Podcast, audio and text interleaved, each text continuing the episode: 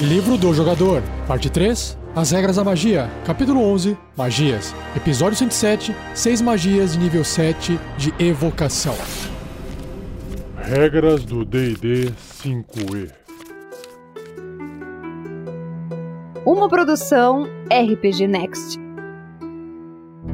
Seja bem-vinda, seja bem-vindo a mais um Regras do D&D 5e. Eu sou Rafael47 e nesse episódio irei apresentar a você o que o livro do jogador do RPG Dungeons Dragons quinta edição diz sobre essas seis magias de nível 7 da escola de evocação. Serão magias de destruição que vão causar danos elementais e outros tipos de coisas. Vamos ver.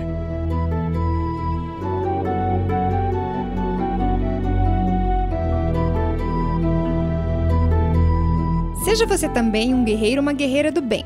Para saber mais, acesse padrim.com.br barra rpgnext ou picpay.me barra rpgnext.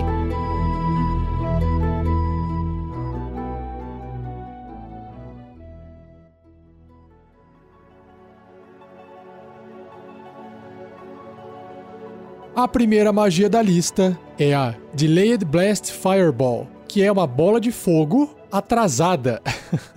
o pessoal também traduziu como bola de fogo controlável, porque você controla provavelmente o tempo, o momento em que ela vai explodir. Então vamos ver, ó. É magia de sétimo nível, então, de evocação, com tempo de conjuração de uma ação. O alcance é de 150 pés, uns 45 metros. Componentes verbal, somático, material. E o material é uma minúscula bola de guano de morcego e enxofre. Claro, faz todo sentido.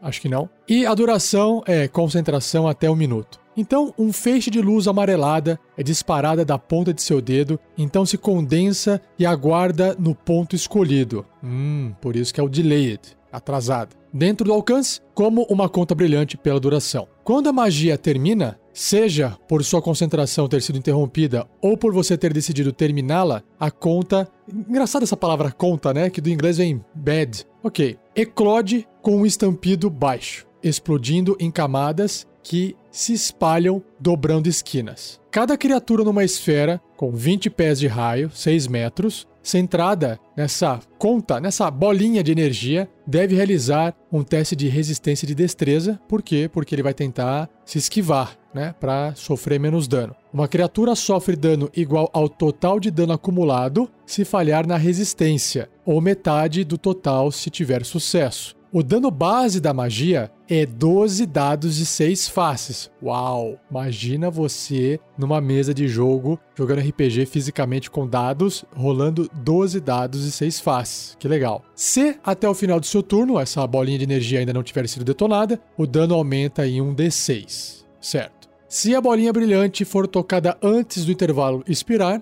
a criatura que a tocou deve realizar um teste de resistência de destreza. Se falhar na resistência, a magia termina imediatamente, fazendo essa bolinha explodir em chamas. Se obtiver sucesso na resistência, a criatura pode arremessar essa bolinha até 40 pés. Ah, que legal! Que são 12 metros. Quando ela atinge uma criatura ou objeto sólido, a magia termina e a bolinha explode. Ah, é como se fosse uma granada mesmo que tem um tempo para explodir, né? Ela fica lá, sei lá, se for do futurística, fica pitando.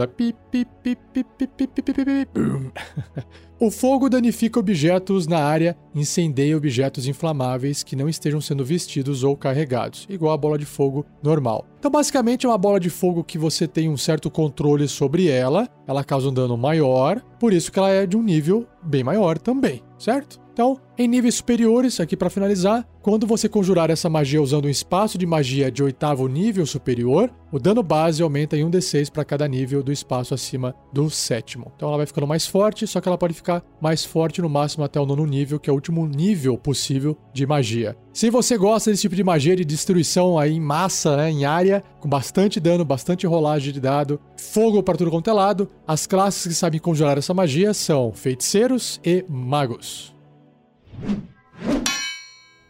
Próxima magia se chama Divine Word, Palavra Divina. Olha só que legal, pelo nome, né? Vamos ver o que, que vai fazer uma magia de sétimo nível de evocação com esse nome. O tempo de conjuração é uma ação bônus, o alcance é de 30 pés, 9 metros, componentes verbal, basta pronunciar as palavras divinas. duração instantânea. Então você profere uma palavra divina, imbuída com o poder que moldou o mundo na aurora da criação. Escolha qualquer quantidade de criaturas que você possa ver dentro do alcance. Qualquer quantidade de criaturas. Cada criatura que puder ouvir você deve realizar um teste de resistência de carisma. Ao falhar nesse teste de resistência, uma criatura sofre um efeito baseado nos seus pontos de vida atuais. Uau, vamos ver. 50 pontos de vida ou menos. As pessoas vão ficar surdas por um minuto, que é uma condição que eu vou apresentar isso em um episódio futuro aqui no Regras do D&D 5e, quando estiver chegando perto do final do livro. 40 pontos de vida ou menos, ela fica surda e cega por 10 minutos. Então, perceba que quanto menos pontos de vida as criaturas tiverem, pior vai ser o efeito da palavra divina. Então, vamos lá: 30 pontos de vida ou menos. Surda, cega e atordoada por uma hora. 20 pontos de vida ou menos, morta instantaneamente. Resumindo, se tem um monte de aventureiro de primeiro nível que tá num lugar ali até 30 pés, 9 metros, de um personagem, de um NPC ou um outro personagem PC de nível alto, capaz de fazer uma magia de sétimo nível, e ele fizer essa magia aqui, palavra divina,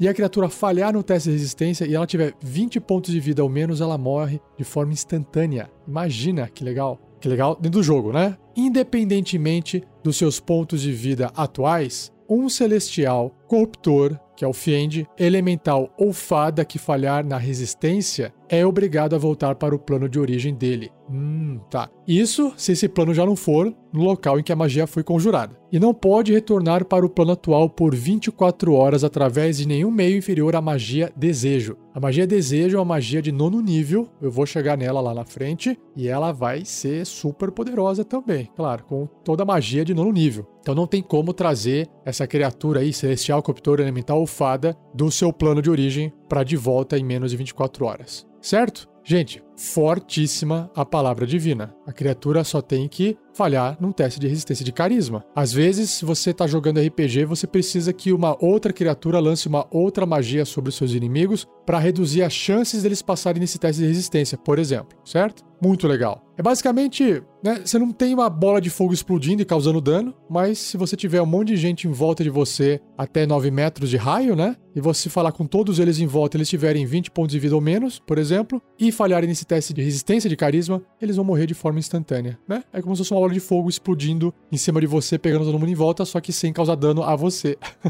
e aí o mais legal é que palavra divina você poderia falar para poder causar esse dano aos seus inimigos em volta? Deixa aí nos comentários qual é a palavra divina que você faria. É, e tome cuidado aí de não ofender a religião dos amiguinhos, tá bom? Curtiu essa magia? Então, o clérigo é a classe que pode conjurar.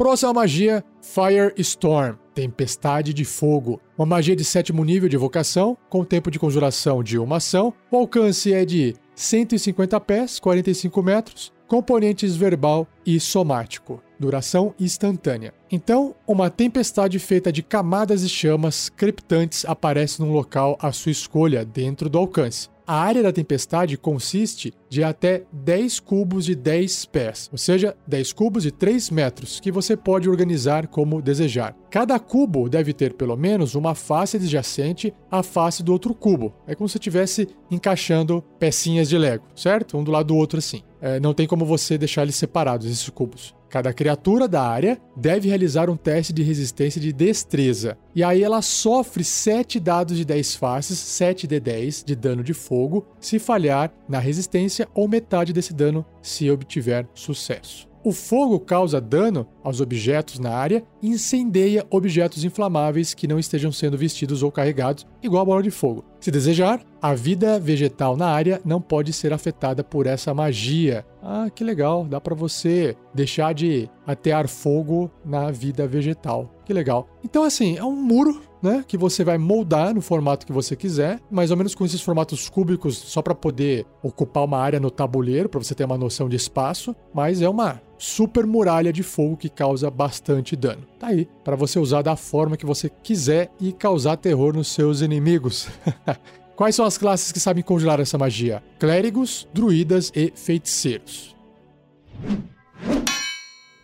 A próxima magia tem o nome de Force Cage. Cage é uma prisão, é uma gaiola. Force é força de energia, algo assim. Então, uma prisão de energia. Uma magia de sétimo nível de evocação, com tempo de conjuração de uma ação. O alcance é de 100 pés, mais ou menos 30 metros. Componentes verbal, somático, material. E o material é pó de rubi no valor de 1.500 moedas de ouro. Então você tem que ter esse pó de rubi. Você tem que pelo menos gastar esse dinheiro uma vez para adquirir esses materiais e depois você usa ele como foco, como componente da sua magia. E a duração é uma hora. Uma prisão em formato cúbico, imóvel e invisível, né, porque ela é de energia, composta de energia mágica, brota do nada, em volta de uma área à sua escolha dentro do alcance. A prisão pode ser uma cela ou uma caixa sólida à sua escolha. Sabe o que me lembrou agora aqui? Existe um conto do Lovecraft que é futurístico, que tem um tipo um, um, astronauta, né, um ser humano vivendo no futuro, né? A civilização humana já está no futuro explorando novos planetas. Se eu não me engano, ele está em Marte e aí ele está ali tentando coletar alguns cristais, se eu não me engano, era de energia também.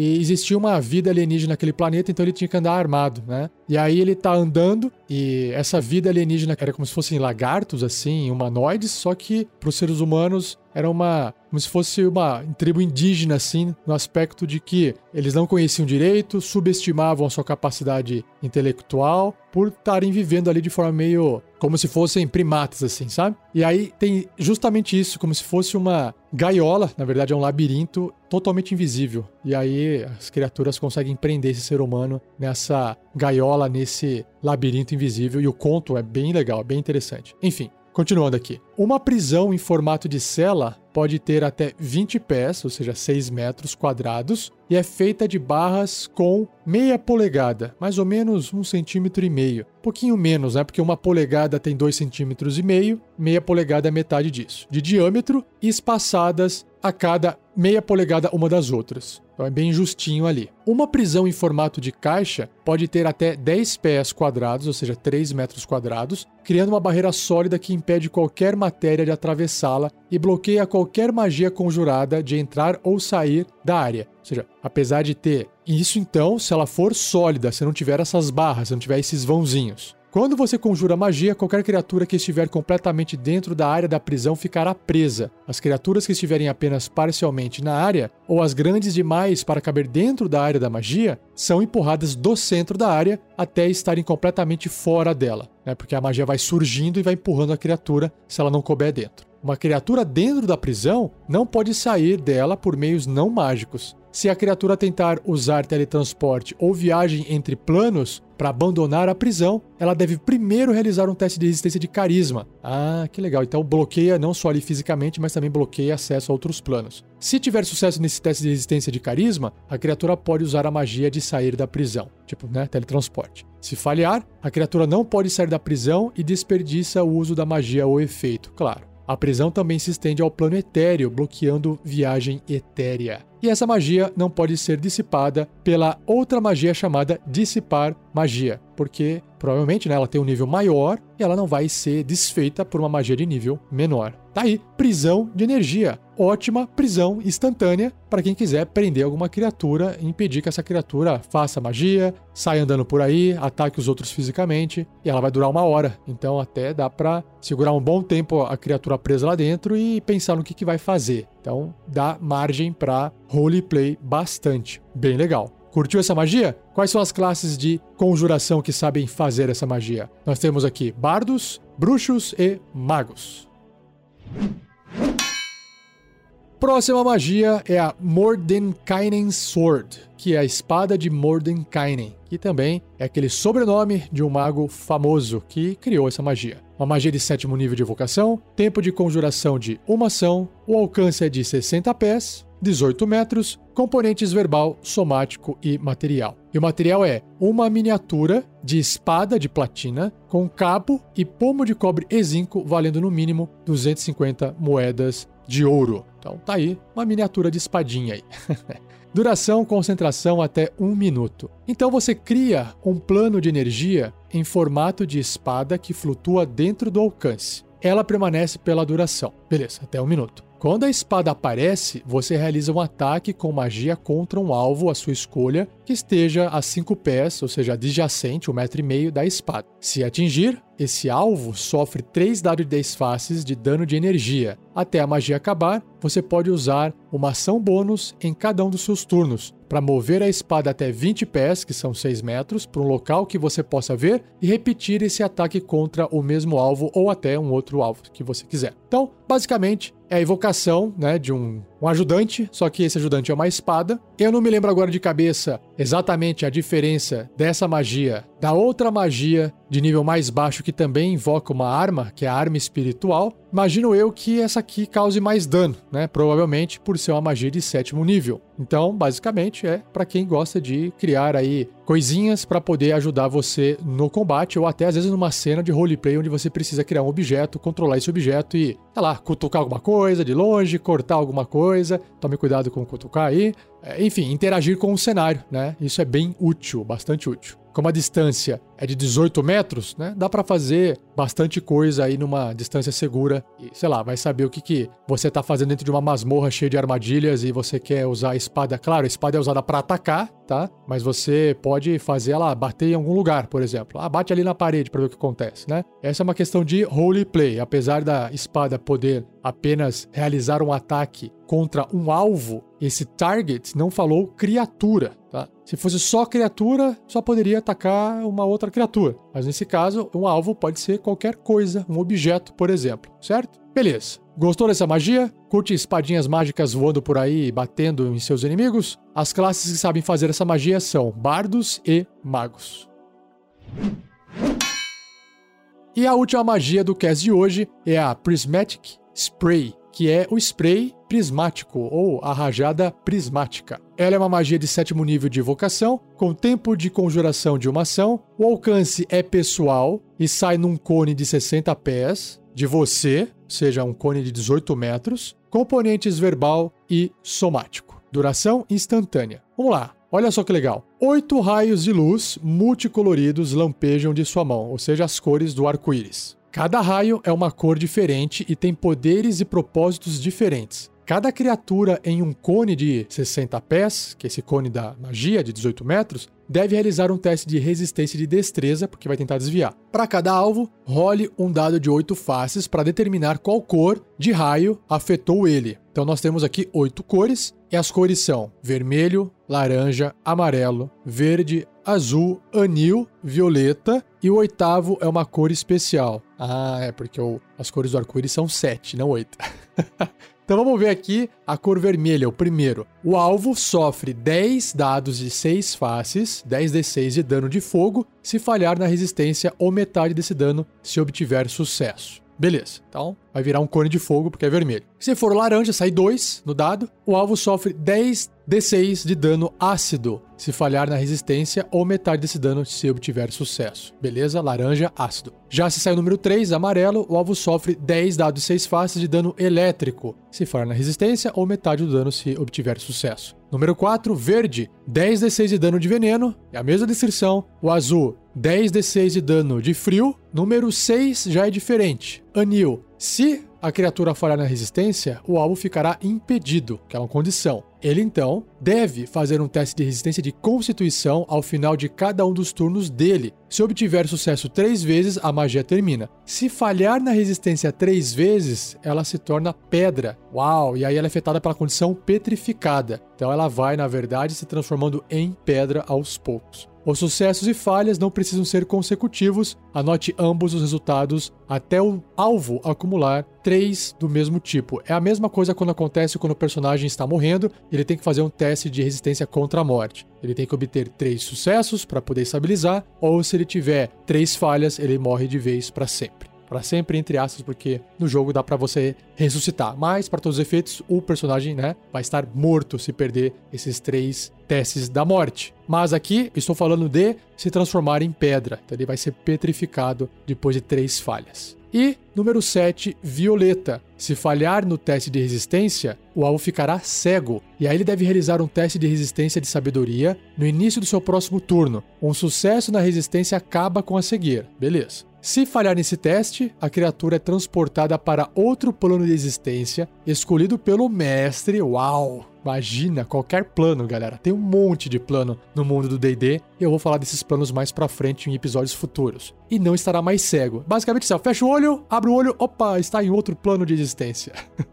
Tipicamente, uma criatura que esteja em um plano que não seja o seu plano natal é banida para lá, enquanto que outras criaturas geralmente são enviadas para os planos astral ou plano etéreo. Beleza, mas o mestre pode escolher para onde quiser, né? No final das contas. Legal, Violeta então manda aquela criatura dar um passeiozinho pelos planos. E o número 8 é o especial. O alvo é atingido por dois raios. E aí você role duas vezes nessa tabela aqui de 1 a 7 e jogue novamente qualquer 8. Uau! Tá. Então, imagina que se sair 8, vai ficar bem mais forte a magia. Curti, hein? Mas. Bom, se você gostou dessa magia, que dá esse gostinho de sorteio, de surpresa, né? Não sabe o que vai sair nos resultados, e quiser um personagem, né? Estar numa classe capaz de conjurar essas magias. Lembrando aqui, né? Quando eu falo a classe, que eu tô falando sempre as classes, são as classes principais. Nada impede de você ter uma outra subclasse, né? Por exemplo, você de repente está seguindo um outro caminho dentro do guerreiro, por exemplo, pode virar um guerreiro mago, né? Um guerreiro arcano, um guerreiro que faz magia. Então ele pode acabar fazendo magias, né? É só porque eu nunca falei, ah, o guerreiro aqui é uma das classes que pode fazer magia, não significa que ele não possa fazer magia. Depende do arquétipo marcial que você escolher para o seu guerreiro, assim como outras classes que podem adquirir magias. Tem até alguns feats, alguns talentos que permitem os personagens fazer magias, tá? Mas, de modo geral, as classes principais, né, que sabem fazer essa magia, são feiticeiros e magos.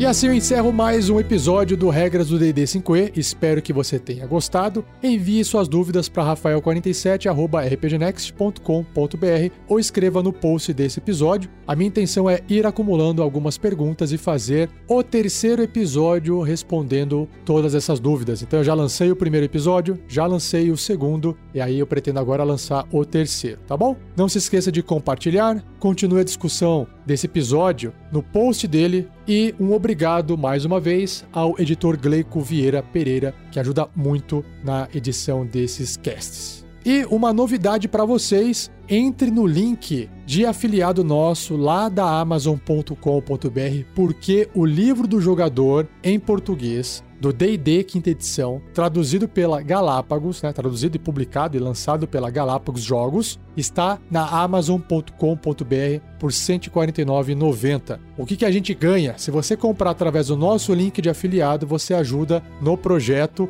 e o livro não fica mais caro para você. Então acesse esse link no post desse episódio, vai dar uma olhadinha lá, porque o livro do jogador é esse livro que eu tô lendo aqui para vocês, ele é fantástico, é lindo, ilustrações, impressão, fonte, tudo. É um livro RPG maravilhoso. Eu tenho uma cópia, a minha é em inglês, mas a em português tem a mesma qualidade e, como a gente sabe, a Galápagos faz um trabalho de ótima qualidade. Então, vá verificar lá no nosso link de afiliado no post desse episódio, tá bom? E não perca o próximo episódio onde eu irei abordar cinco magias de nível 7 das escolas de ilusão e necromancia. Beleza? Então, muito obrigado, um abraço e até o próximo episódio.